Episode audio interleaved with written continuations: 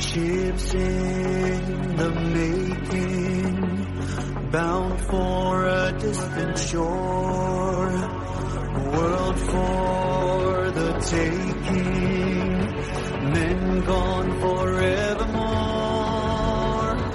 boarding and setting. Sexto Continente. Dirigido por el obispo de San Sebastián, Monseñor José Ignacio Monilla.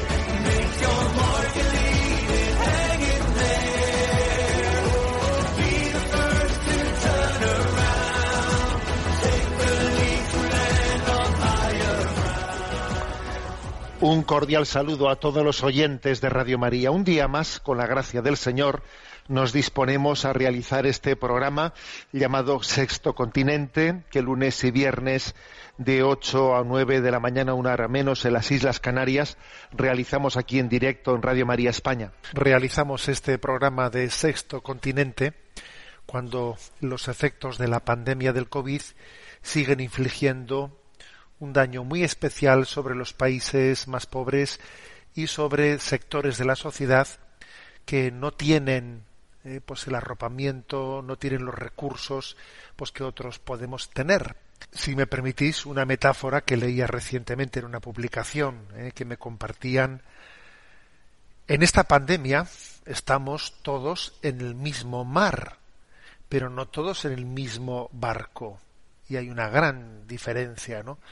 De navegar en un mar con aguas turbulentas dependiendo del barco en el que estés navegando. Pues bien, el Santo Padre en la audiencia de este miércoles ha puesto el acento en este aspecto.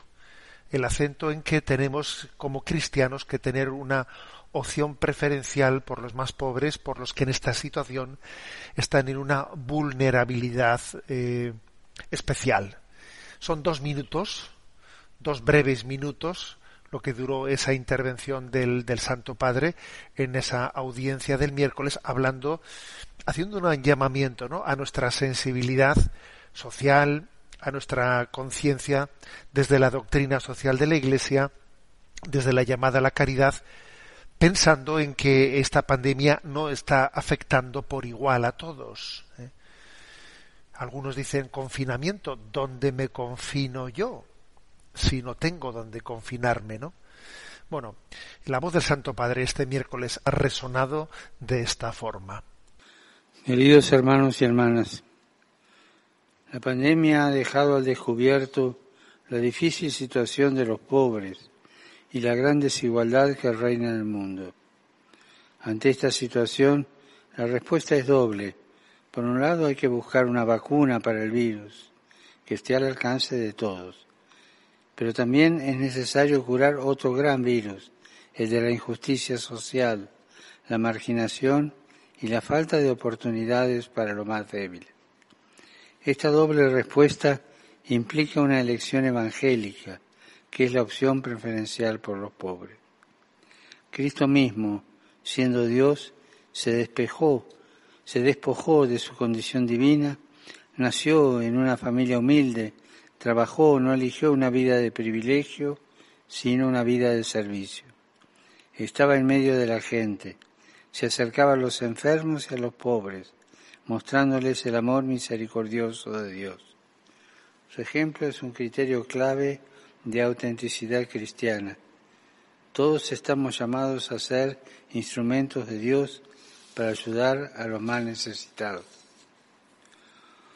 Hoy nos preocupan las consecuencias sociales de la pandemia. Muchos quieren volver a la normalidad y retomar las actividades económicas, Pero esa normalidad, entre comillas, no debería incluir las injusticias sociales y la degradación ambiental. Tenemos una oportunidad para construir algo nuevo, por ejemplo, dar impulso a una economía donde las personas, y sobre todo los más pobres, estén en el centro, una economía que contribuya a la inclusión de los marginados, a la promoción de los últimos, al bien común y al cuidado de la creación. Dios nos libre del pecado de la indiferencia. Y lo más grave, fijaros, no sería la indiferencia de la sociedad, sino, sino hacernos nosotros indiferentes ante esa indiferencia existente. Sexto Continente es un programa que tiene interacción con los que sois usuarios en redes sociales, en Twitter y en Instagram a través de la cuenta arroba obispo munilla, con los que sois usuarios de Facebook a través del muro que lleva mi nombre personal de José Ignacio Munilla. Recuerdo que hay una página web multimedia www.enticonfio.org en la que encontraréis fácilmente pues todos los recursos de evangelización que se van generando. Eh, también los programas anteriores los tenéis ahí, al igual que también en el podcast de Radio María. Vamos a tener nuestro hoy también un programa en el que también, eh, al igual que en el anterior, daremos un espacio amplio para la intervención de los oyentes, pero antes vamos a tener nuestro momento Chesterton, sí, aforismos de Chesterton, sabéis que es un espacio en el que vamos desgranando conceptos que Chesterton fue tratando en sus diversas obras. Hoy nos centramos en el aforismo de casa. Bueno, el término casa en el fondo está tratado, como os podéis imaginar, en el sentido de hogar y Chesterton es un hombre hogareño, ¿no? que hace pues un gran elogio, un gran elogio de, la, de nuestra casa, de nuestro hogar, ¿no? Eh, voy a subrayar cuatro o cinco ¿eh? expresiones de Chesterton. Dice él, cada hogar se alza justo en el centro del mundo. Es hermoso esto, ¿eh? Cada casa, cada hogar se alza justo en el centro del mundo. ¿Dónde vives? En el centro del mundo. Ojo, qué suerte, ¿no? Qué suerte tengo de vivir en el centro del mundo. Sí, cuando uno descubre el tesoro que es el hogar, el tesoro que es mm, vivir, no descubrir tu casa como un hogar, eh, tienes la suerte de vivir en el centro del mundo. Fíjate tú, ¿eh? Hoy en día, ¿no? Existe esa especie de de valoraciones tan diferentes. Hay una diferencia de un piso comprado en un lugar o en otro lugar. Hay unas diferencias de, de valores en los pisos abismales, ¿no? Según el barrio, según la ciudad. Bueno, pues fíjate, tu casa está en el centro del mundo. Tu hogar está en el centro del mundo, ¿no? Es como veis una cosmovisión maravillosa, ¿no? Que, que nace de alguien que es muy hogareño, alguien que es muy hogareño, la segunda reflexión de Chesterton es esta, ¿no? El hogar es una paradoja, porque es más grande por dentro que por fuera. Fíjate, ¿eh? otra expresión de estas que nos hace, eh, nos hace pensar, ¿no? El hogar, la casa, cuando uno vive adecuadamente en ella, cuando una familia es lo que debe de ser, ¿no? Cuando en un hogar hay calor de, calor de familia, el hogar es mucho más grande por dentro que por fuera. Visto desde fuera, igual tiene, es muy pequeñito, igual tiene 70 metros cuadrados o menos, ¿eh? pero por dentro, por dentro es muy grande. Por dentro es muy grande, ¿por qué? Porque en él uno ha encontrado pues su verdadero acomodo, ¿no? Es el sitio en el que se siente en paz, en el que se siente seguro. Fijaros, en el mundo hay, yo diría, dos tipos de personas, ¿eh? las que les pesa más la calle que el hogar y las que les pesa más el hogar que la calle. ¿A mí qué me pesa más, mi casa o la calle? Si a uno le tira más la calle que su hogar, mal asunto, peligroso. ¿eh? Sin embargo, si, si tiene esa vocación hogareña, eh, pues estará preservado de muchos, ¿eh? de muchos peligros. también en, subrayando esto mismo, subrayando esto mismo, Chesterton dice, ¿no? Dice, hay dos maneras de llegar a casa y una es permanecer en ella. Es una llamada a la, a la vivencia, a la vivencia familiar, a la vivencia, a sentirse a gusto, ¿no? Cuando una persona se siente a gusto en su casa, si lo siente como un pequeño paraíso, ¿no? Su hogar, desde luego, desde el punto de vista moral, desde el punto de vista espiritual, parte, parte de un gran don, ¿eh? un gran don. Con esto no quiero decir que, eh, que no sea también un valor e importante en nuestras relaciones sociales, para los cuales también es muy importante que alguien no se quede pertrechado en su hogar, sino que sepa relacionarse, sepa llevar una vida social, etcétera, ¿no? Pero cuando la vida social que se lleva tiene algo de huida del hogar, mal asunto. Esa vida social, ese, ese ser extrovertidos, que es muy importante, cuando verdaderamente es fructífero, es cuando en el fondo uno vive esa vocación a la relación social casi como una extensión del hogar, como una extensión. ¿eh? Pero el, sentirse a gusto ¿no? en el hogar, el disfrutar del hogar, eh, es un signo de, de, un valor espiritual muy grande, de una vida centrada. ¿eh? centrada. Por eso dice Chesterton, hay dos maneras de llegar a casa y una es permanecer en ella, ¿no? Y por último, la última, la última frase que he elegido de Chesterton con respecto a la casa, ¿no?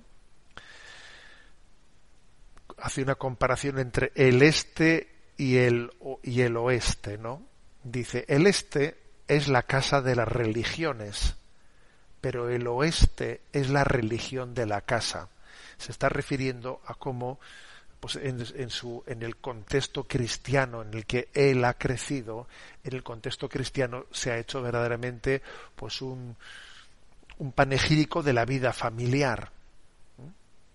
El este igual, el este es una casa de las religiones, pero el oeste es la religión de la casa. Acordaros, por ejemplo, lo que es la entronización del Sagrado Corazón de Jesús en el hogar, en casa acordaros lo que es la bendición del hogar, bendecir el hogar. Acordaros lo que es también, eh, pues por ejemplo, en el seno del hogar poner una imagen religiosa en la entrada de la puerta de un hogar, ¿no? Eh, repito esta frase curiosa de Chesterton. El este es la casa de las religiones, pero el oeste es la religión de la casa. Cuando habla de oeste, obviamente lo dice en un contexto de, cristianización, ¿no? La cristiandad es la religión de la casa. Y fijaros cómo nosotros hablamos de la familia como una iglesia doméstica. Iglesia doméstica. ¿Hasta qué punto se le da una importancia tan fuerte al hogar? Bueno, lo dejamos ahí como comentario de estos aforismos en Chesterton. Y tenemos nuestro rincón del DOCAT. Nos toca en concreto el punto 211, que dice así. ¿Para qué y cómo sirven los partidos? Y responde, los partidos políticos tienen la tarea de organizar la formación de una opinión política y de ser instrumentos para una amplia participación política de todos los ciudadanos. Pero esto solo es posible si los partidos son democráticos en su estructura interna y si además asumen una función de servicio. Es decir, si actúan velando por el bien común. La Iglesia aprecia que los creyentes se involucren en partidos democráticos y que en ellos defienda la materialización de los valores cristianos. Y ahora una cita de Deus Caritas es 31 la actividad caritativa cristiana ha de ser independiente de partidos e ideologías. No es un medio para transformar el mundo de manera ideológica y no está al servicio de estrategias mundanas, sino que es la actualización aquí y ahora del amor que el hombre siempre necesita. Bien. La pregunta es ¿para qué sirven los partidos políticos? ¿no? Entonces, la respuesta es para canalizar la participación en la vida pública, en la vida política, de los ciudadanos. Existe, ¿no?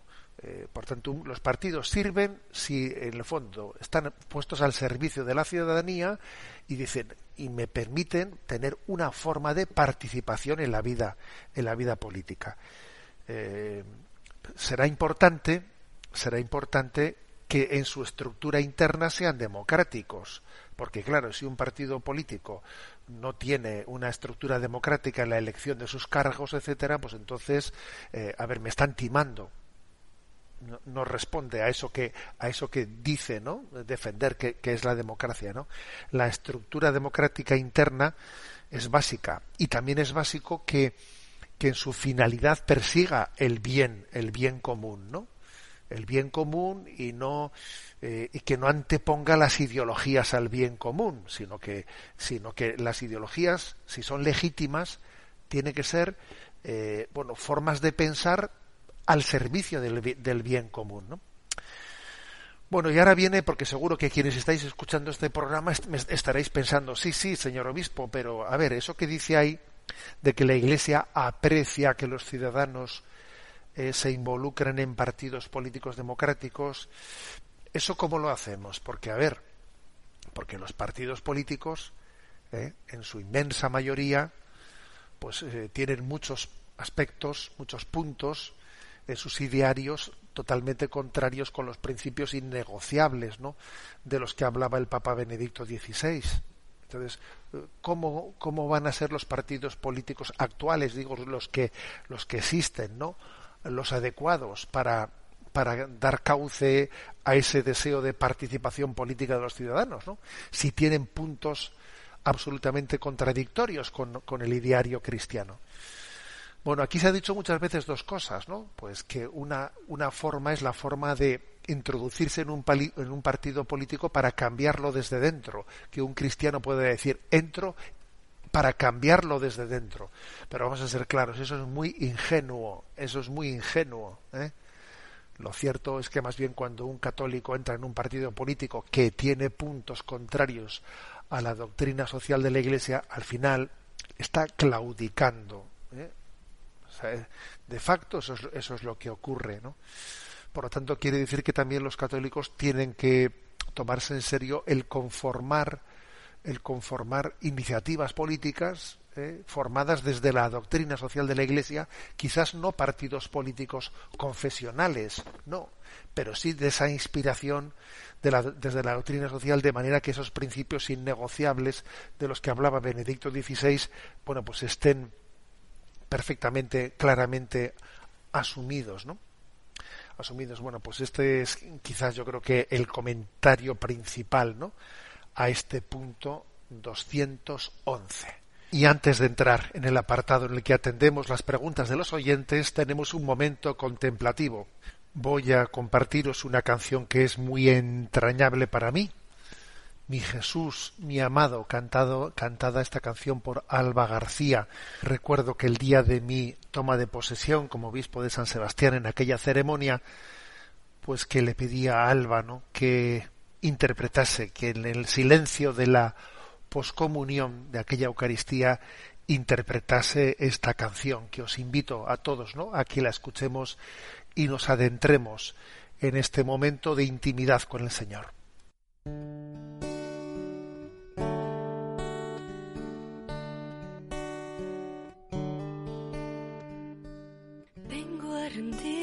tus pies.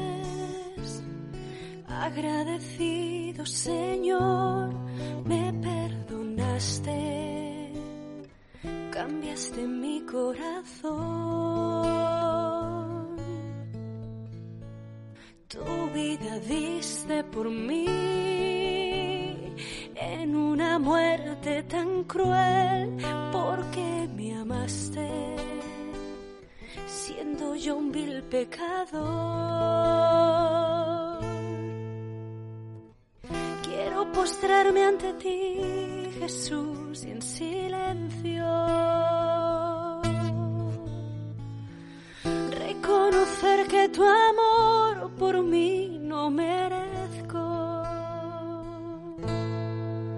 Mi Jesús, mi amor postrarme ante ti para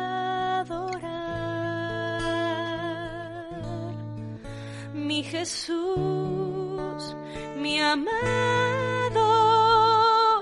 quiero regar con mis lágrimas tus pies.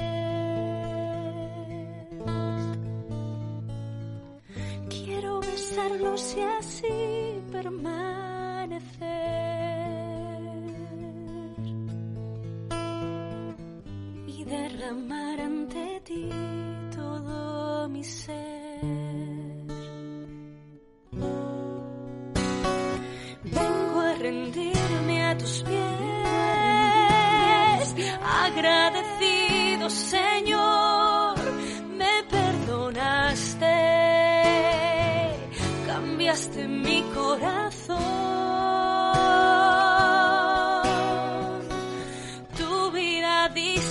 Diste por mí en una muerte tan cruel, porque me amaste siendo yo un vil pecador.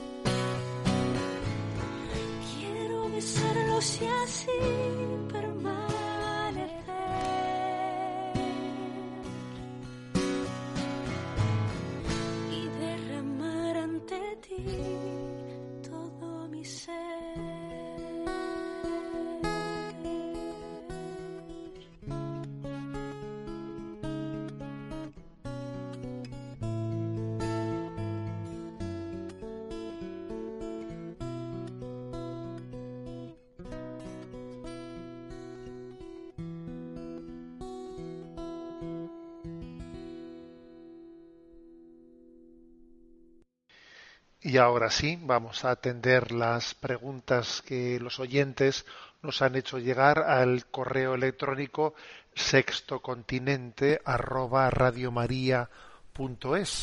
sextocontinente arroba radiomaria.es a Yolanda que la tenemos en la emisora le pedimos que nos presente que nos vaya presentando las preguntas seleccionadas. Buenos días, Yolanda. Muy buenos días, Monseñor. Erika nos presenta la siguiente cuestión. Estimado Monseñor, ¿cuál es la diferencia entre esperanza y fe? Gracias de antemano por sus aportaciones. Saludos desde Nicaragua. Bien, en primer lugar creo que es importante hacer una aclaración. Las tres virtudes teologales, aunque a veces hablamos eh, pues de una de ellas mm, o, de, o de cada una de ellas de una manera distinta, independiente de las otras, en realidad eh, las tres están aconteciendo de una manera eh, conjunta. Yo las compararía a los tres ángulos de un triángulo. ¿eh? Un triángulo que tiene tres lados, ¿no? Entonces, ¿qué son las virtudes teologales? Los tres ángulos, pero obviamente tienen todo un cuerpo común. ¿eh? La fe, la esperanza y la caridad tienen un cuerpo común. ¿eh? Esto es clave, ¿no? O sea, no se puede tener eh, fe sin esperanza, ni esperanza cristiana sin fe. Y no se puede tener fe sin caridad cristiana, ni caridad cristiana sin fe. ¿eh? O sin esperanza, o caridad sin esperanza, o esperanza sin caridad. O sea, en cuanto a virtude, virtudes teologales cristianas, las tres acontecen al mismo tiempo. Repito que para mí la imagen sería los tres ángulos de un triángulo, ¿no? Ahora es importante que ese triángulo pues sea lo más equilátero posible, ¿eh? que sean tres ángulos bien acompasados, porque a veces cuando la fe, la esperanza y la caridad no tienen la salud, no están bien orientadas, pues el triángulo eh, no es equilátero, sino está tanto de- deformado. Bueno, sirva esto como, como imagen. Bueno, entonces eh, el, el oyente decía, ¿qué diferencia hay entre la fe y la esperanza? ¿no? Imaginémonos que alguien dice, yo tengo fe. Tengo fe en las cosas de Dios, ¿no? Tengo fe en la revelación, tengo fe en lo que la Iglesia eh, predica como el credo, como pero no tengo tanta esperanza, ¿no? No tengo tanta esperanza en que en que Dios actúe y, y, pueda cambiar mi vida, no tengo esperanza en mi salvación, no tengo, por ejemplo, he ahí, he ahí, por ejemplo, una deformación, porque claro, si resulta que esa fe no se traduce en esperanza, si la fe es más bien teórica, teórica, pero no es una fe existencial, eh, la esperanza es lo que hace que la fe no sea únicamente teórica, sino que sea existencial. O sea, eso que Dios ha prometido, que está revelado en la Sagrada Escritura, ¿eh? mm, yo espero que Dios me lo quiera dar a mí, a mí, ¿no? Y lo espero y, confío en ello. Hay, por lo tanto, una diferencia, bueno, la diferencia entre fe y, esperanza es más bien fe, es en cuanto creo en, la, en, lo que Dios revela y la esperanza es lo confío a alcanzar, lo espero alcanzar. Eso, eso que Dios ha revelado me lo va a dar a mí. ¿eh? Por lo tanto, la esperanza es muy importante para que la fe no sea abstracta, no sea teórica. Y para que estas dos cosas queden bien compenetradas, claro, la clave está en la caridad. ¿Eh? en la caridad cristiana, porque es el amor de Dios, el amor de Dios el que ha llevado adelante esa promesa, esa promesa que la fe confiesa, y es el amor de Dios el que a mí me mueve, me, me, lleva a la conversión, ¿eh? me lleva a amar, a salir de mí mismo y por lo tanto a tener esperanza. ¿eh? Bueno, como veis yo me quedaría con esta imagen que he puesto virtudes teologales, las tres esquinas, los tres ángulos de un triángulo equilátero, ¿no? Y bueno, y sí que es verdad que de vez en cuando tenemos que revisar si el triángulo está compensado, si está siendo equilátero o a ver si resulta que está siendo un triángulo pues isósceles o, o de otro tipo, ¿eh? que, que falta equilibrar, ¿no? No solo lo que creo, sino lo que espero y lo que, y lo que amo damos paso a la siguiente pregunta. Desde San Sebastián nos escribe Belén. Yo aún estoy un poco enfadada con usted porque ha trasladado de parroquia al párroco al que considero mi director espiritual. Ya casi le he perdonado, pero me falta un poquito. Eh, mi pregunta es la siguiente. ¿Dónde van las almas de aquellas personas que mueren, pero que por distintos motivos no pudieron terminar su proceso de conversión? Soy fiel seguidora de sus conferencias, que en mi humilde opinión se quedan muy cortitas para aquellas personas que le escuchamos. Un saludo y muchas gracias. Bueno, en fin, como dice la oyente que está un poquito enfadada conmigo, eh, aprovecho también esta, esta simpática pregunta, ¿no?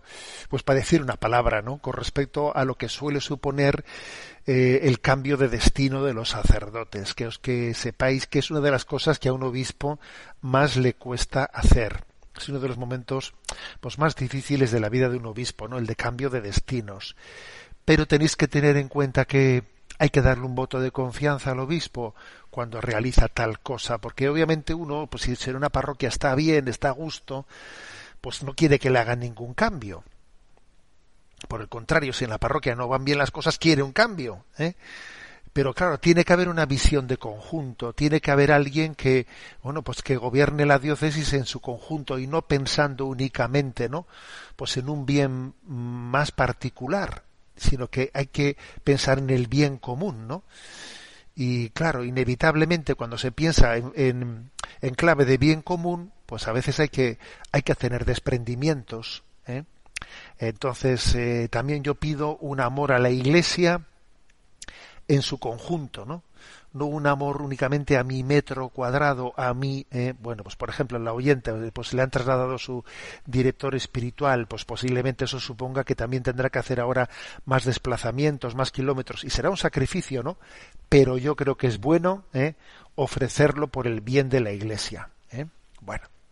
Pero bueno, la pregunta no era esa, ¿eh? la pregunta era qué pasa con las almas que después, que, o sea, que fallecen sin haber eh, concluido su proceso de conversión, ¿no?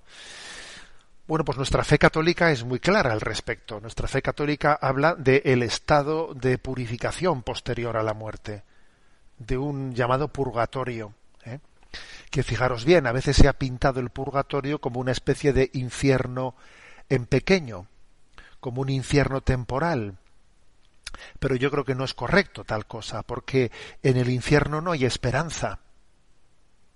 Que eso es lo que le hace al infierno verdaderamente infierno. Lo que le hace al infierno infierno es el que no haya esperanza, no haya amor. Y sin embargo en el purgatorio sí hay esperanza y sí hay amor. Y sí hay, y, bueno, hay más que fe, porque ya se ha pasado a otro, otro estadio en el que ya la fe, ¿no? Eh, ha pasado a tener ya una, cierta intuición superior a la fe. Pero bueno, digamos que en el, purgatorio eh, existe una esperanza y uno sabe que por lo tanto del purgatorio pasa la vida eterna al cielo. ¿eh? al estado de vida eterna en la visión beatífica del cielo. En consecuencia, pues el purgatorio es un lugar pues, misterioso, ¿no? Pero de purificación. Es un signo de la misericordia de Dios. La misericordia de Dios es tan grande, tan grande, tan grande, que incluso más allá de esta muerte, completa con su amor, purificándonos lo que nosotros no hemos sido capaces de hacer adecuadamente en esta vida, ¿no? Algunos dicen, ay, ¿qué, es eso de purgatorio? Hoy en día no se puede, no se puede hablar de purgatorio. Dios es misericordioso. Precisamente porque Dios es misericordioso existe el purgatorio. Precisamente por eso precisamente porque Dios lleva, lleva adelante, más allá de la muerte, ¿no? Eh, su designio de santificarnos. O sea que a veces decimos tonterías, ¿no? Tonterías cuando, por ejemplo, rechazamos o despreciamos la existencia del purgatorio. Estamos como de alguna manera nosotros eh, eh, impidiendo a Dios, ¿no? Bueno, bueno o, negándole que, que, quiera ejercer esa misericordia con, con nosotros. Impedir, obviamente, no se lo vamos a impedir, ¿no? Pero no reconociéndoselo. ¿eh? el purgatorio es un estado en el que el alma se acompasa eh, se, se, está al mismo tiempo que se hace yo a veces he puesto en algún recuerdo que en el programa de Radio María del catecismo en el que hablé del purgatorio utilicé la siguiente imagen utilicé la imagen de un espeleólogo que entra en el fondo de una cueva y cuando pasan los días y más días y más días su, su vista se acostumbra a la luz, eh, a, la oscuridad. Únicamente hay una tenue luz, luz artificial, y si ese espeleólogo saliese inmediatamente de golpe, ¿no? A la, eh, a la luz del día, se quedaría ciego, no sería capaz de su vista de aguantar la luz del sol. Por lo tanto, el espeleólogo tiene que acercarse poco a poco, ¿eh? a la luz, no puede ser de repente, incluso necesita tener algunas gafas especiales de, de contra el sol, etcétera. Algo así, ¿no? Podríamos entender que Dios es la luz y en Dios no existe sombra alguna de pecado. Por tanto, si nuestros ojos, si nuestra alma está nublada por el pecado, necesita una purificación para poder gozar de Dios. Paradójicamente, si un alma no purificada se pusiese en presencia de Dios, eh, sufriría mucho más porque no tiene la capacidad de gozar de la luz. ¿eh? Bueno, en esos términos quizás, ¿no? Eh, son metáforas que nos pueden aproximar un poco, ¿no? A ese misterio de lo que llamamos purificación o purgatorio. Damos paso a una siguiente consulta. Un matrimonio hace la siguiente consulta. Somos un matrimonio que sigue su programa de Sexto Continente desde hace años y le queríamos pedir consejos sobre un problema que actualmente tenemos. Llevamos ocho años casados y tenemos dos niños de cinco y tres años. Yo tengo 52 años y mi mujer 45 y hoy en día seguimos siendo fértiles. Tenemos duda de si abrirnos a un tercer hijo o de si por el contrario recurrir a métodos naturales para quedarnos en dos. Por una parte es claro que como matrimonio debemos abrirnos a la vida, pero por otra hay momentos en que pensamos que dada nuestra edad habría mayores probabilidades de que el posible niño naciera con alguna enfermedad o de que en el futuro en que nuestros hijos fueran adolescentes nosotros estuviéramos en una edad en la que no pudiéramos dar abasto para proporcionar una educación adecuada a nuestros hijos. En particular, mi mujer se siente agobiada con la posibilidad de un tercer hijo, pero le cuesta discernir si es por pereza o porque realmente estaría muy desbordada con un hijo más. Yo por mi parte tengo a mi madre con un principio de demencia y un hermano con enfermedad mental que es posible que necesitará mi atención en el futuro. Eh, tiendo a verlo de forma más optimista que mi mujer, aunque también puede ser que yo sea más inconsciente que ella. En fin, estamos hechos un lío y le agradeceríamos que nos proporcionara algún consejo o forma de resolver estas dudas. Muchas gracias y un abrazo. Bueno, como siempre decimos, ¿no? Este apartado de las consultas de Sexto Continente no pretende ser un consultorio personal, ¿eh? pero sí que a veces las consultas personales que hace alguien pueden servir para generar criterio, ¿eh? criterio para todos. Lo primero, bendecir a Dios, pues porque un matrimonio se tome así de en serio el buscar la voluntad de Dios. ¿Qué querrá Dios de nosotros, no? En esta situación, etcétera, ¿no? Eh, porque, porque debe ser así. La paternidad eh, la paternidad tiene que ser no una paternidad confortable, una paternidad responsable en la que uno se pregunte ante Dios, dadas sus circunstancias, dados sus dones y sus límites, eh, pues cuál, qué querrá Dios de nosotros en esta apertura a la transmisión de la vida, siempre obviamente utilizando, si hubiese que hacer una regulación de la, de la natalidad, medios naturales o conformes, ¿no?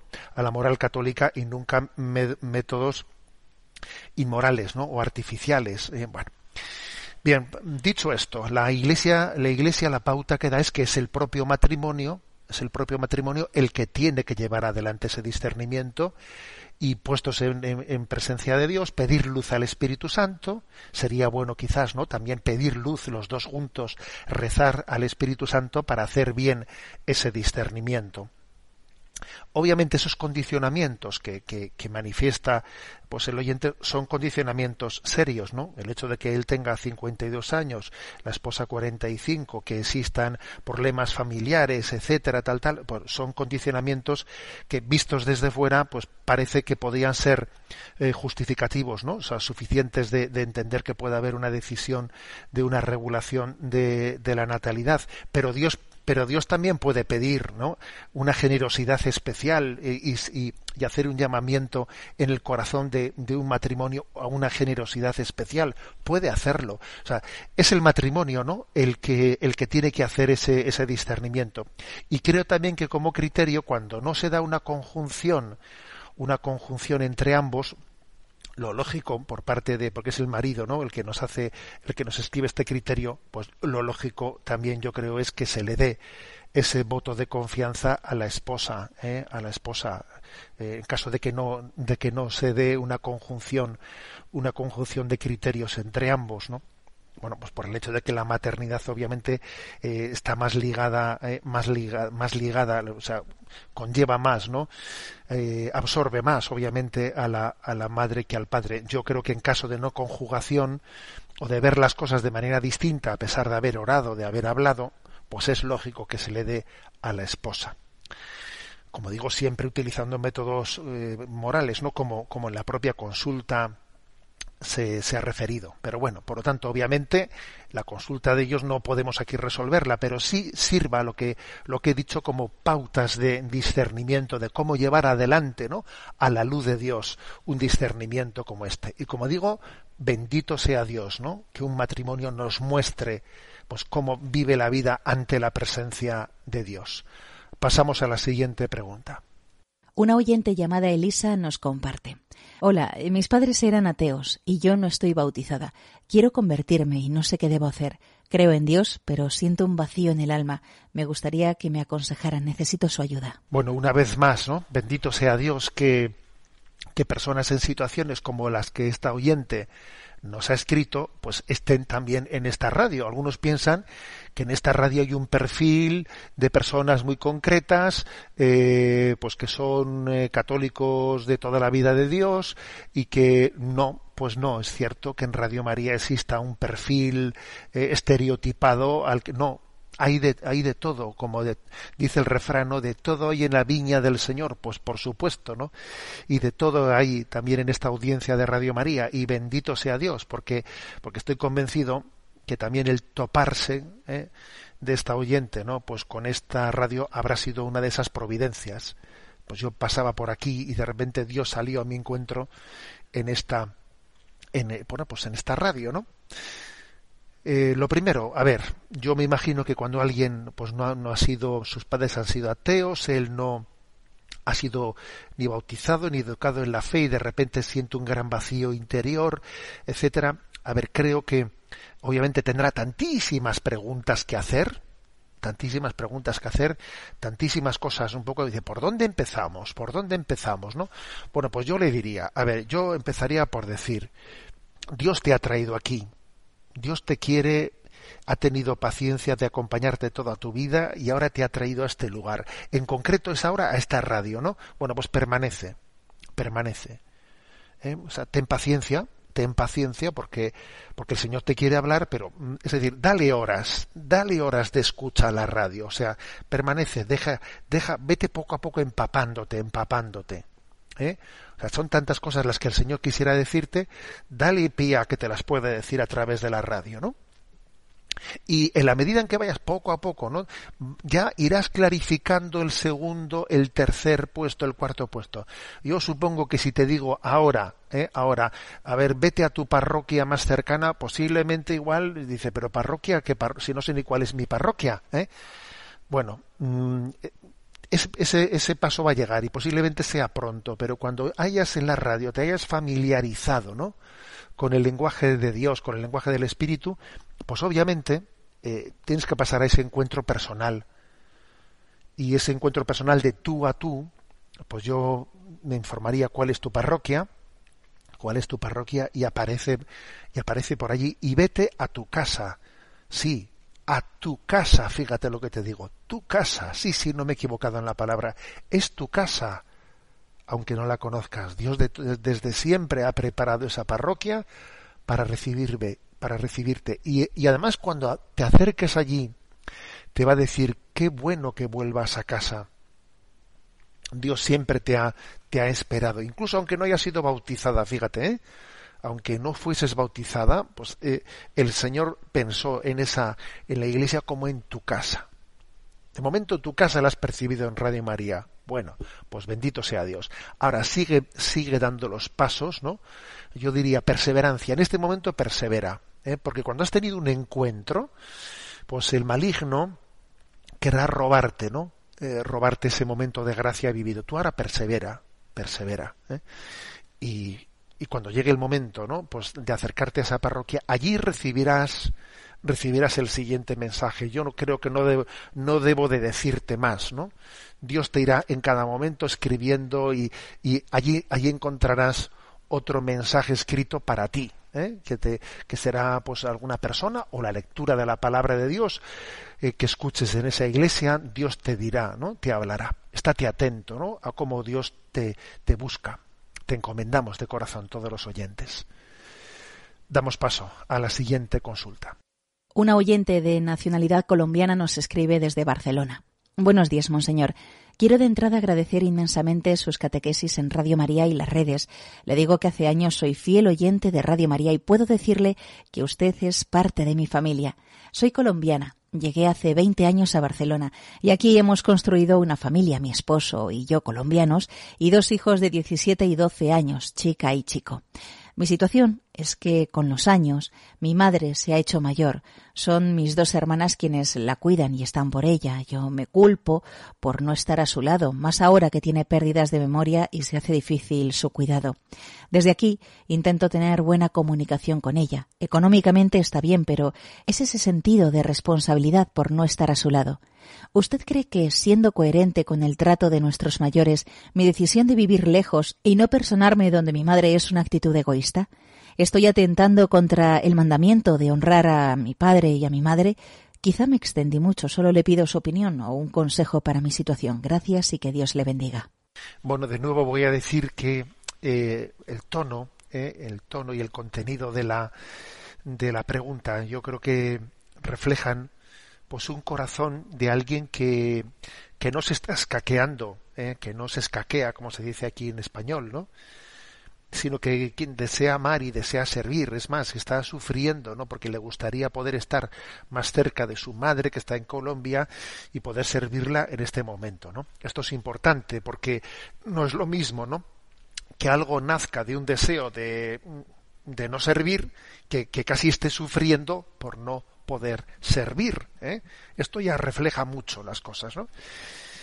Y, dicho esto, pues yo creo que eh, lo lógico es que también en su diálogo con sus hermanas en Colombia, pues pueda también discernir eso, ¿no? O sea, si sus hermanas son, son eh, eh, de las que le dicen, oye, que entendemos que estás en España y obviamente no se hace tranquila, ya vendrás en las vacaciones, ya en ese momento, etcétera, ¿no? Pues, mm, pues ya en esa palabra de sus hermanas está recibiendo mucho, ¿no?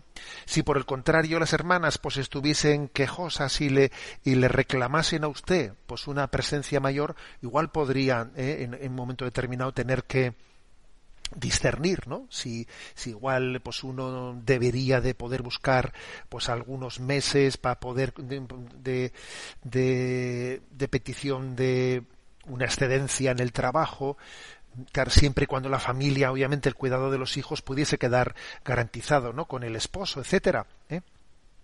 Pero como digo, a mí no me cabe la duda de que su espíritu es el de amar y servir. ¿Eh? Se le ve que está sufriendo por ello. Por lo tanto, yo, yo el discernimiento lo haría más bien hablando con sus hermanas. Y, sus, y si sus hermanas comprenden, como a mí me parece que comprenden, ¿no? que usted estando en España obviamente no puede estar al pie ¿eh? de, al pie del cañón como se dice no pues como están ellas desde Colombia pues yo le diría a usted que no sufra viva desde la distancia este momento vívalo orando por ella, llamando por teléfono a menudo, obviamente haciendo que sus hijos también participen ¿no? de lo que es la vida de la abuela, ¿eh?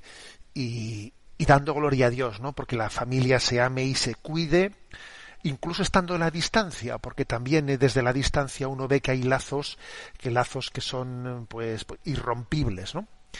Qué, qué, qué bella, qué hermosa es la familia.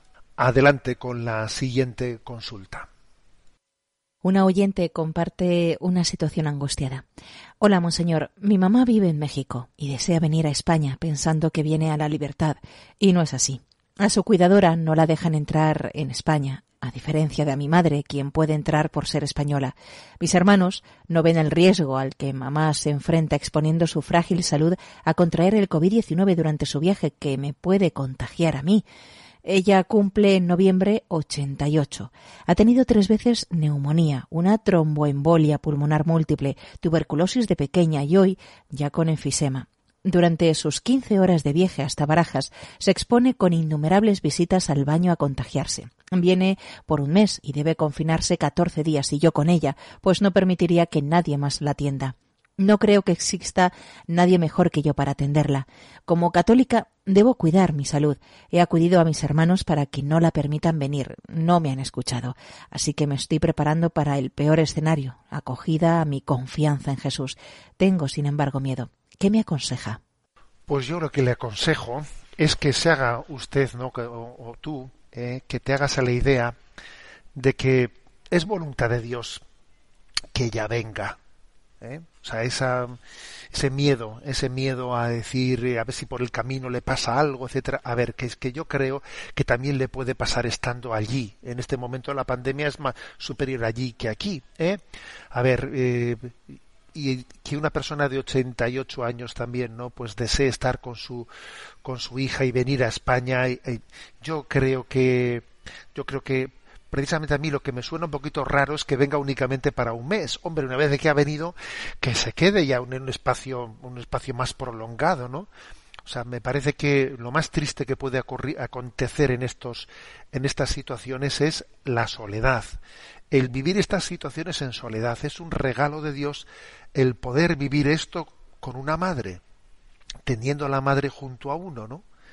Eh, vivir en confinamiento con una madre, bueno, eso no es ni confinamiento, eso es, eso es estar con, con estar, estar en el lugar en el que más a gusto puede estar uno, ¿no? Entonces yo mi consejo que le doy es que se haga la idea dentro de todas las dudas que usted ha tenido de si esto es prudente o no es prudente, tiene que ser, tiene que ser así o tiene que ser así, que se haga la idea de que es voluntad de Dios que esté aquí y que lo disfrute que lo disfrute, que no se arme líos, que cuidado con esa especie a veces de miedos que ya parece que ya nos impiden vivir el momento presente con intensidad de amor. ¿eh? que lo disfrute, que disfrute de ella, ¿no? Y, y bueno, que, que, puede contagiarse. A ver, y, y, no podemos contagiarnos los demás. Incluso si, en una hipótesis, ¿no? Si se contagiase, usted, usted junto a ella para, para, para poder cuidarla, ¿no? Entonces yo mi consejo es no dejarnos atrapar por tantos miedos, ¿eh? sino, por ejemplo, en este caso concreto, disfrutar y vivir esa, esa, esa visita de esa madre que obviamente en esta situación dice voy a casa con mi hija y lo voy a disfrutar. ¿eh? Bueno, damos paso a la siguiente consulta. Inmaculada nos consulta. Buenos días, monseñor. A mis cerca de 70 años me gustaría hacer una confesión general de toda mi vida aunque son pecados que ya tengo confesados, pero al ser pecados de juventud era menos consciente de ellos. ¿Es recomendable o me va a crear problemas de escrúpulos? Vamos a ver, hacer una confesión general de toda la vida no es algo que la Iglesia pida, ¿eh? pida o recomiende al común de los fieles de no ser que haya alguna circunstancia particular que pueda, eh, pues en un momento de alguien que tiene un momento de gracia especial en su vida, eh, que entienda que comienza una nueva fase en su vida que la anterior, eh, pues por un, pues por un don especial ha, sido superada y entonces sienta una necesidad que consulte con, con su confesor, director espiritual y se vea suficientemente, pues razón suficiente. Lo normal es que eso no sea así, porque lo confesado, confesado está y está eh, perdonado por Dios. ¿eh? A veces eh, las personas que tienden a hacer o tienden a pedir hacer confesiones generales suelen tener eh, estar bajo bajo el influjo de los de las tentaciones de, escrúpulos. Y eso a una persona con tentaciones de escrúpulos hacer eh, someterse a confesiones generales lo que hace todavía es generarle más escrúpulos porque es no no terminar nunca no al monstruo no hay que alimentarle y a los escrúpulos no hay que alimentarles ¿eh? no hay que alimentarlos por lo tanto, eh, yo creo que en principio no. Otra cosa es que quizás, ¿no? Pues hablando con el confesor, pues se vea que puede haber alguna circunstancia especial. Supongo que tendrá algún confesor habitual. ¿eh? siempre se dice que hay dos tipos de confesores, ¿no? Uno es el padre topete, ¿eh? el padre topete, y otro es nuestro confesor habitual. Bueno, pues suele ser bueno tener un confesor habitual, aunque obviamente de vez en cuando uno se confiesa con el padre topete, ¿no? Pues porque, porque bueno, porque no es, fácil tener siempre un orden en la vida, pero lo lógico es que una consulta así eh, se haga al confesor habitual, ¿eh? porque él conoce las circunstancias de su vida. Bueno, pasamos a la última consulta. Agustín nos comparte. Buenos días. ¿Qué debemos hacer los cristianos ante las leyes injustas? Lo digo por mi caso. Tengo un local comercial que pertenece a una comunidad de vecinos que quiere cambiar el ascensor, el cual cuesta unos 20.000 euros. Como mi local es grande, me asignan un 8% y me veo abocado a pagar unos 1.800 euros de un ascensor en una escalera en donde no tengo ni llave y por la que no paso nunca. Se lo comenté a mi párroco y me dijo que no pagara. ¿Usted qué opina? Gracias. A ver, yo, yo creo que desde el punto de vista moral, eh, pues existen razones pues para, para pelearse eso, para pelearse. Yo iría a un abogado que fuese especialista en la materia y ver si hay, si hay materia, ¿no? Si hay materia para, mm, para poder recurrir y resistirse, ¿eh? porque obviamente eso no es justo desde el punto de vista moral, ¿no? Ahora, eh, y si finalmente resulta que legalmente las leyes están así y me toca pagarlo, ¿eh? a ver, es que eh, el no pagar no es una opción, porque si usted no paga le van a le, le, meterán un proceso que al final le termine en embargos, en embargos y en cosas, claro, o sea, la opción no pagar no no es respetada, ¿eh? Aunque quizás desde, el punto de vista moral, moral se pudiese justificar, ¿no? Pero no, pero es que no, es respetada. Si uno no paga algo se lo embargan, ¿no? Con lo cual eh, la cuestión no es esa. ¿eh? La cuestión no es esa. Si desde el punto de vista moral uno puede decir no pago, sí, sí, pero te, pero, pero te lo embargan, o sea, con lo cual tú verás, ¿no? Por lo tanto, yo creo que, el discernimiento hay que hacerlo por otro camino, ¿no? Por el camino de decir, bueno, que, que ir a una asociación de, de consumidores, que a veces hay asociación de consumidores o, que suelen estar preparadas para este tipo de casos, ¿no? De hacer recursos, etcétera, ¿no? Yo creo que eh, no, no hay que decir tan fácilmente no tengo nada que hacer. ¿eh? Y al mismo tiempo tener paciencia y saber en el peor de los casos eh, pues que el dinero no deja de ser un papel pintado eh, y que no vamos a perder la paz por el dinero. Eh. Bueno, me despido con la bendición de Dios Todopoderoso, Padre, Hijo y Espíritu Santo. Alabado sea Jesucristo.